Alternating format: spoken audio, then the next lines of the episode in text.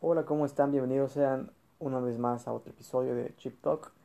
Eh, esta semana eh, les cuento que me estuve acordando del coaching, cuánto no me gusta esto, porque pues me parece una mercantilización un poco agresiva de pseudopsicología. Y digo pseudo porque como que no se exige conocimientos de algún ramo para ejercer cierta metodología en su práctica y no tiene sustento teórico. Muchas veces es así.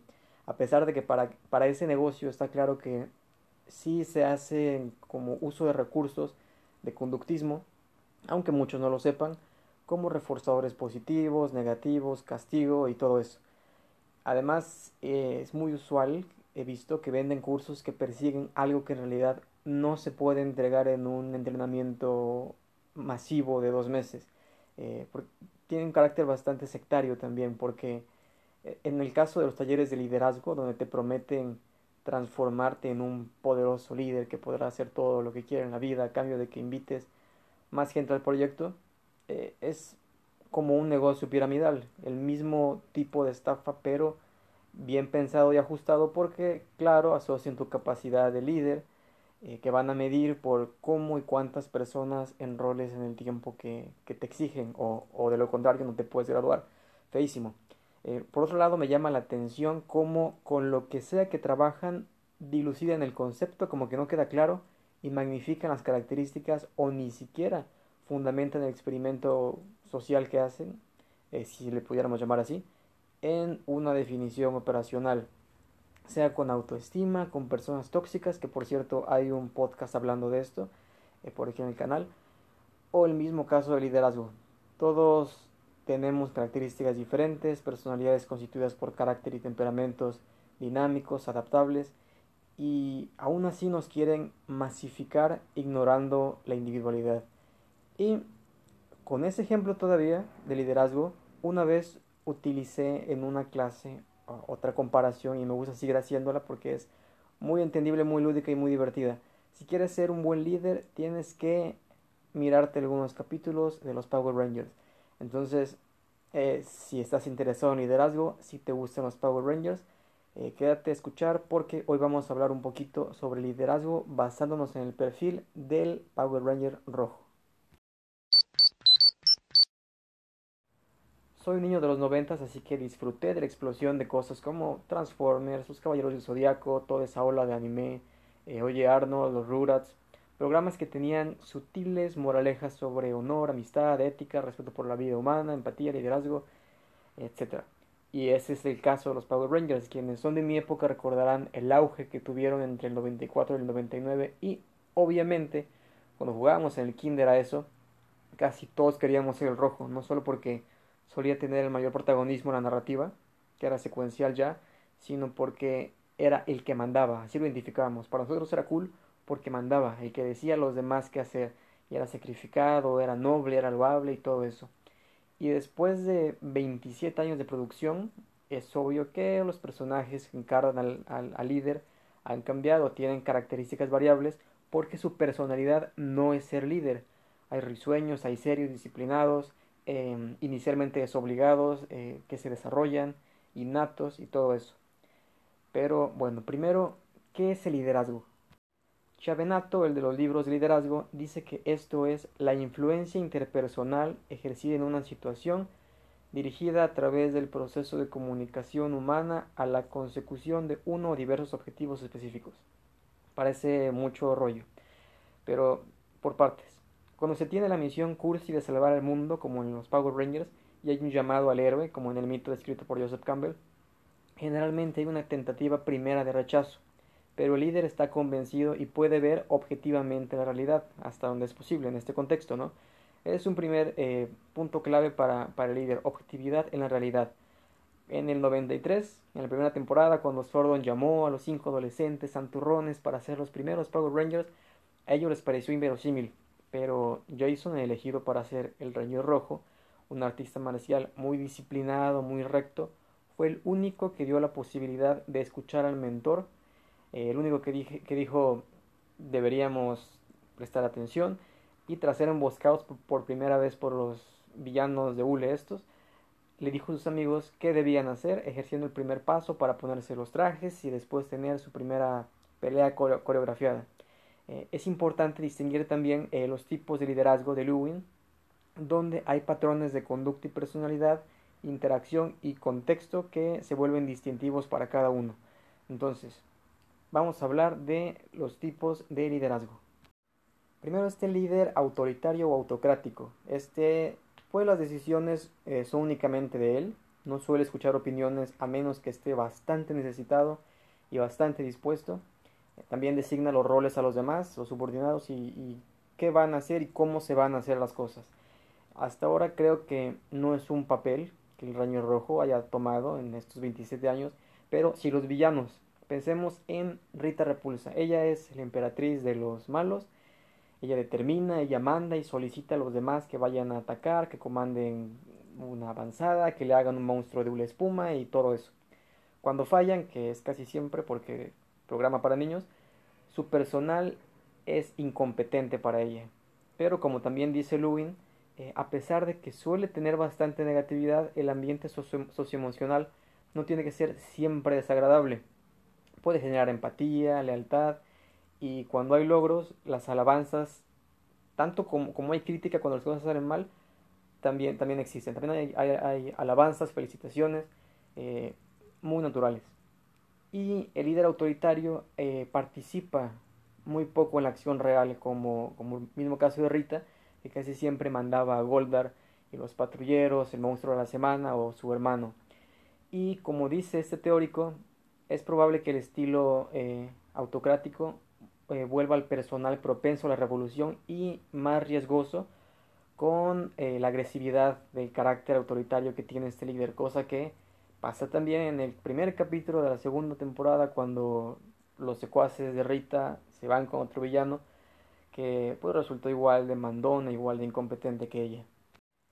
El segundo es el líder democrático. Estos no toman decisiones solos, sino que las someten a debate y consenso pero eh, la experticia, la habilidad permite aconsejar y llevar la dirección, la batuta, pudiendo intervenir en las decisiones finales. Es el tipo más difundido y más aceptado, pero obviamente tampoco es infalible porque las decisiones eh, tomadas de manera colectiva pueden demostrar y propiciar inseguridad y una respuesta lenta ante los problemas que en muchos casos puede ser perjudicial eh, si se trata de actuar rápido con eficacia.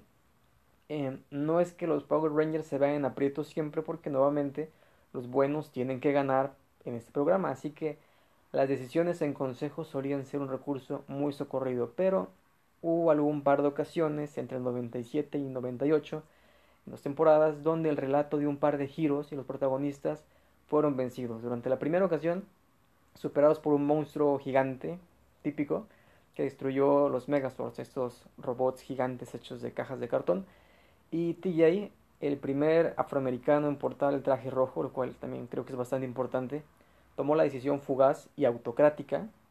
Ahí está la, propensión a invadir un poco otro, otros tipos de liderazgo, de programar el otro robot gigante de cartón para que se autodestruyera y en otro intento vencieran al villano. Que demuestra este, este ejemplo tan soso que tampoco este tipo de liderazgo eh, entero, puro, puede existir y si se intentara propiciar, eh, fallaría. Porque a pesar de que haya preferencia por el humanismo, por escuchar a los seguidores o al equipo, eh, como en el caso de TJ que era muy carismático y amistoso, hay momentos donde se debe tomar responsabilidad del poder que uno tiene asignado y ejecutar el cambio con velocidad, con toma de decisiones efectiva, un rasgo que debe poseer un líder, sí o sí, no hay opción y es que el concepto de poder también está asociado al liderazgo, poder definido como la facultad de hacer algo o, en los quehaceres humanos, la capacidad de influir en el comportamiento. También el poder tiene categorías, pero ya vamos para allá. El último tipo de liderazgo de Lewin es el laissez-faire, dejar hacer en francés. El líder permite una toma de decisiones propia del equipo de trabajo, pero no, no una asunción completa de responsabilidad tampoco. Eh, algunos postulantes consideran este un tipo de liderazgo pasivo o inexistente, así que la preferencia se decanta por un rol más dinámico y constante como el, liderazgo anterior, el democrático. Funciona, sí, si las metas son claras y los objetivos encadenar son definidos y si el equipo tiene capacidades y aptitudes para la tarea y motivaciones claras, comprensibles. que puedan compartir y puede darse más fácilmente también en equipos de trabajo más pequeños y en trabajo cooperativo. Y entonces acá podemos mencionar ya los poderes, el poder legítimo, eh, otorgado por el mentor directamente y también señalado por atributos como uniforme, título, etc. Cosa que tiene el Ranger rojo porque universalmente sabemos que el rojo es el líder, con tres o cuatro excepciones a lo largo de los años. Luego está el poder de referencia, que es carismático, genera lealtad y a través de la inteligencia emocional e inteligencia interpersonal eh, se gana un lugar especial en el corazón del equipo. Siempre, siempre eso creo que es un buen añadido al liderazgo, dado que aquel que se ejecuta únicamente con el poder legítimo suele volverse autocrático con el tiempo. Con el tiempo. Un ejemplo de esto lo tiene Tommy, quien fuera Ranger verde, eh, luego blanco y tras la partida de Jason, el líder original, fue ascendido a líder por poder de referencias. Había ganado la admiración de los demás por la capacidad de sobreponerse a sí mismo y superarse continuamente, porque inicialmente, si se acuerdan, fue villano y obtuvo reconocimiento. Y posteriormente, años después, ya tomó el manto de color rojo.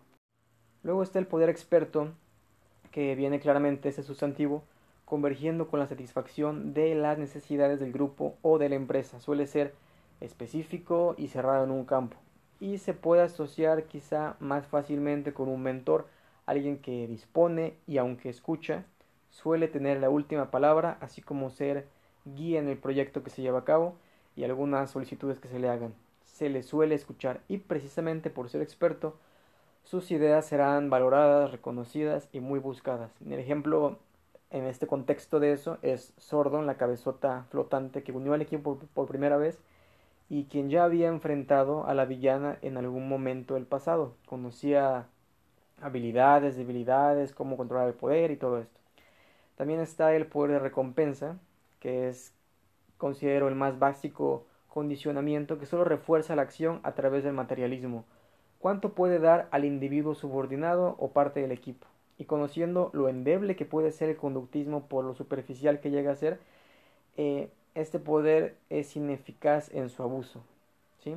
El equipo se cansa porque la motivación no es real y evidentemente la motivación difiere del condicionamiento porque el primero es personal y puede eh, relacionarse con necesidades en un punto superior de la pirámide de Maslow como la autoralización, el bienestar espiritual, el bienestar emocional y todo eso. Son cosas que no se pueden comprar y no siempre son accesibles a través de la remuneración o lo material. Eh, el problema con esta base de poder es que el recompensador puede no tener tanto control sobre la recompensa que emite como, como necesita. Los supervisores eh, rara vez tienen control. Y volviendo a los ejemplos, Rita y otros villanos podrían llevarlo a cabo, pero en la vida real es un poco más complicado en tanto los recursos de la institución no pueden utilizarse sin ciertos filtros de aprobación, administración y no suelen en general haber un líder en estratos eh, bajos, en niveles bajos de la, de la cadena de organización, que disponga completamente de eso. Es decir, no que pueda ejecutar ese poder por sí mismo. Y claro, a diferencia de esto, un Ranger rojo, un líder desapegado de este poder de recompensa porque pues, no les pagan, eh, sacude las motivaciones de su equipo. Así lo hizo TJ en el 97 durante Turbo, cuando fueron vencidos y le hizo ver a su equipo que no se había acabado la, la, batalla, que tenían una responsabilidad con los demás, que no les habían quitado nada, que en realidad no estaban derrotados y que debían terminar la tarea, porque ellos seguían siendo quienes solían ser, los Power Rangers y todas estas cursilerías, eh, para conseguir eh, un transbordador espacial y perseguir a la villana Divatox al espacio, lo cual todos deberíamos tomar como ejemplo. Sus palabras de inducción funcionaron nuevamente porque la motivación es interior, es insustancial, es abstracta, es personal, no material, pero puede globalizarse en este pequeño sistema del equipo precisamente porque es pequeño y el fin es compartido. Eh, igualmente muy villanizado está el poder coercitivo asociado con el liderazgo más autocrático. Va más allá de la recompensa porque eh, existe ya una retirada o retención de los privilegios o recompensas también. Puede incluir miedo a través de la amenaza o el castigo, también algo muy conductista. Eh, pueden amenazar con despedir, la degradación, negación de privilegios. Eh, en realidad, creo o confío en que es muy poco utilizado actualmente. La tendencia moderna es humanizar hasta las capacidades de los empleados, por eso muchos departamentos ahora utilizan eh, nominaciones como talento humano en vez de recursos humanos, cosas así. El buen ejemplo aquí es Lord Seth, el villano nuevo que el grupo de Rita, por el cual el grupo de Rita se amotinó en el 94, que inicialmente era muy cruel, insultaba y humillaba a su personal, los exhibía por su continua ineficacia o amenazaba con desterrarlos o con desintegrarlos, cosa que nos parecía muy graciosa de pequeños, pero que por supuesto jamás deberíamos aceptar tener ante nosotros en nuestra realidad, en un trabajo eh, de verdad. Ya conociendo los tipos de liderazgo y de poder ejercer, pareciera que el rol de Power Ranger rojo puede erigirse como el tipo de liderazgo ideal. O eso digo yo, líder casi perfecto. Entonces vamos a ver eh, algunos puntos que describirían un perfil de buen líder según el modelo del Power Ranger rojo. Primero, predomina el liderazgo democrático. Todos los líderes de este rubro se posicionan mayormente en este tipo de liderazgo, pero también son capaces de delegar tareas a los subalternos y creciendo el laissez-faire. Número 2. Tienen un segundo al mando. Por todo lo anterior, eh, tienen una mano derecha, capaz de ejercer un liderazgo emergente en ausencia del líder ordinario. Eh, el liderazgo democrático, sumado al poder de referencia y quizá experto, enfocado en las necesidades de la organización, y si invita a los demás a la tarea, tiene muy fácil eso. Eh, un autocrático, por otro lado, eh, sería incapaz de ello, principalmente porque no suele pertenecer a su tipología, eso de ceder el poder o adjudicar responsabilidades superiores a los, a los subalternos o subordinados. Más el SFA, eh, los demás pueden cambiar de rubro y ser líderes de sus propios proyectos o también tomar la tutela en momentos donde se requiera su experiencia particular. Jason tenía a Zack, el rayero negro, Tommy tuvo a Jason cuando cambiaron de colores. Eh, Andrews tuvo a TJ cuando también cambiaron. Y pues demás. Número 3. Dar la cara. Cuando las cosas salen bien, la celebración tiene un acento especial sobre el líder, a pesar de que el festejo es compartido. Y cuando las cosas salen mal, a pesar de que cada quien asume su responsabilidad, eh, la mayor carga la toma el líder. Eh, él mismo se adjudica el peso de las decisiones, puesto que su palabra suele ser la final. No hay culpa, eso es diferente y muy brillante, porque la culpa carcome y te impide trabajar efectivamente. La responsabilidad, por otro lado, llama al cambio y a la perseverancia. 4. Eh, reconocimiento de sí mismo. Inicialmente aquí quería poner sacrificio, pero eso también es innecesario y cursi. No hay necesidad de ello, o idílicamente en ninguna organización o sistema debería haber necesidad de un sacrificio. La realidad es que Aún con mucho humanismo por delante, nadie quisiera poner en riesgo su puesto por una mala decisión personal. Pero este punto implica saber qué puedes hacer tú como líder. El líder no dirige desde afuera, está incluido en el equipo. No es un jefe que únicamente pide que tiren del carro, sino que tira de él junto con los demás. No siempre se trata tampoco de delegar y decir qué hacer. Hay momentos donde solamente tú podrás hacer algo y estará bien, que lo hagas y con el reconocimiento de ti mismo, de tus capacidades, va a ser más eficaz. Además de que agregará elementos de juicio positivos a tu rol como líder a través del poder de referencia. Un ejemplo poético de esto es cuando Jason decide ir por sí mismo a ayudar a Tommy peleando con él cuando está bajo el poder de, Rita, siendo el Ranger verde malvado. Pero lo importante es que no hay un yo en el equipo. 5. Saber cuándo ceder poder y liderazgo. Eh, asimismo, en algunas ocasiones se trata de dejar la responsabilidad en alguien capaz cuando nosotros no tengamos más posibilidad de sostenerlo. Así pasó en el 94, cuando tres de los chicos originales del equipo eh, lo dejaron para ir a una conferencia de paz, más por cuestiones de pago en el set que por argumento, y Jason dejó la misión como líder en manos de Tommy, algo que reconoció ante él con mucha confianza cuando regresó en 1996. Número 6. Siempre hay alguien arriba de ti y no lo debes olvidar. Eh, el puesto de poder de liderazgo y el poder per se suelen engolosinar, pero recordar que arriba de nosotros existe otra, otra autoridad, alguien a quien responder, eh, o el mismo objetivo al que, nos, dedicamos o sometemos, nos hace no perder el piso. Puede ser en este caso ser héroes, Sordon, eh, el capitán Mitchell, tu patrón de piso, del piso de arriba al que debes responder, el cliente, su satisfacción, el pueblo. Hay un millar, de acuerdo a la posición, eh, rol o lugar que estés tomando en una cadena y el contexto. Número 7. Toma de decisiones. Eh, como dije en el ejemplo de TJ durante Turbo en el 97, que es un momento de mis favoritos, eh, él supo ejercer la toma de decisiones efectiva, especialmente bajo presión y en momentos críticos. Eh, hay directivo que es racional, lógico, casi frío y que no soporta la ambivalencia. Hay una toma de decisiones analítica también, que es aún más racional, pese a que le toma tiempo considerar variables, posibilidades, y se, quiere adaptar y se enfrenta a situaciones poco convencionales. Está la toma de decisiones de tipo conceptual, donde se es más intuitivo, con pensamiento alternativo, pensamiento fuera de la caja, eh, propone soluciones creativas, con mucha tolerancia a la ambigüedad, y el tipo de toma de decisiones conductual, que también es intuitivo, pero con baja tolerancia a la ambigüedad, eh, abierto sugerencias y que se podría adaptar a otros. Aquí no hay negativos, es, es un poquito más abierto que los tipos de liderazgo y con más beneficios. Más bien las situaciones exigen a una persona preparada que despliegue herramientas de un tipo para, para, poder enfrentarse. Entonces, eh, lo positivo aquí sería tener una amplia gama de recursos con, con, los cuales contar en caso de que una situación exija uno u otro y tengamos con qué responder. Número 8. Poder de convencimiento. Lo importante de un líder también radica en enrolar a los demás en la tarea o misión, hacerlos partícipes de un todo. Y es verdad, y es mucho más fácil si el líder está convencido por sí mismo de lo que debe hacer. Así Jason hace eso en el primerísimo episodio eh, de la serie. Así TJ llevó a su grupo al espacio.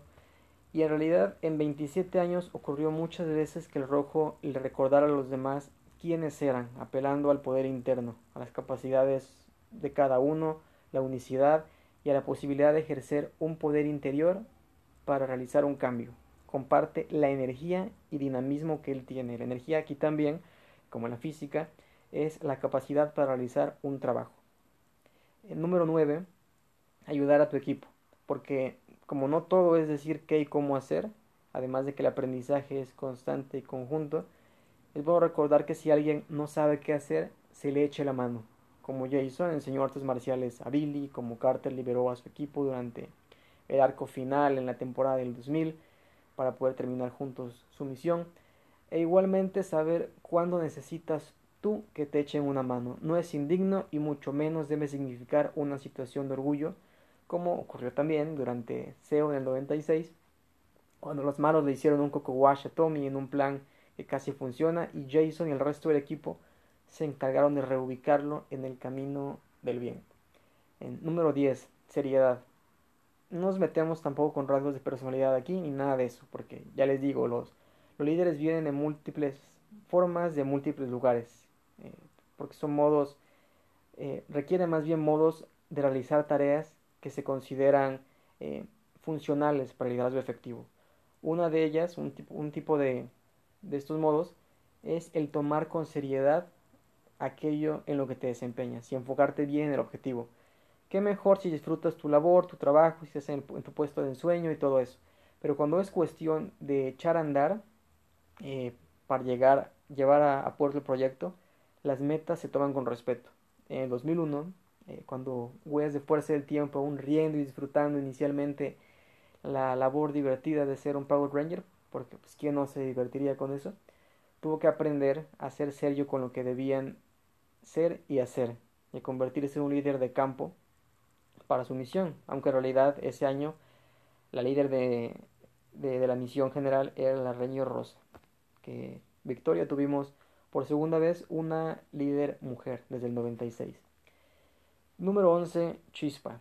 Supongo que aquí finalmente sí integramos algo que no se puede controlar, es decir, no es medible, a lo mejor no es tan sencillo de conseguir, es subjetivo y todo eso. Pero viendo el papel que juega el carisma en un equipo como líder, Es verdad que hay personas que tienen cierta magia para ser líderes. Saben hablar, saben convencer y hasta la confianza y, la sonrisa invitan a, aquello que se va a hacer. Claro que se puede forzar y fingir, pero cuando se es natural, funciona de maravilla, como, como lo han hecho casi todos los rojos desde el 93 hasta la actualidad, con deshonrosas excepciones. Bueno, pues esas son las características que considero yo que debe tener un buen líder si quiere ser exitoso, apto y llevar a su equipo a la cima como el Ranger Rojo. Eh, ¿Ustedes qué opinan? Me gustaría que me dejaran algunos comentarios eh, u opiniones. Eh, pueden seguirme en Twitter, recuerden, como arroba garidisi o en YouTube como garidisi, igualmente. por lo pronto, será todo por esta semana. Ojalá les haya gustado, como siempre espero. Esta vez quería tener un tema mucho más ligero y lúdico después del pesadito que fue la semana pasada sobre aborto.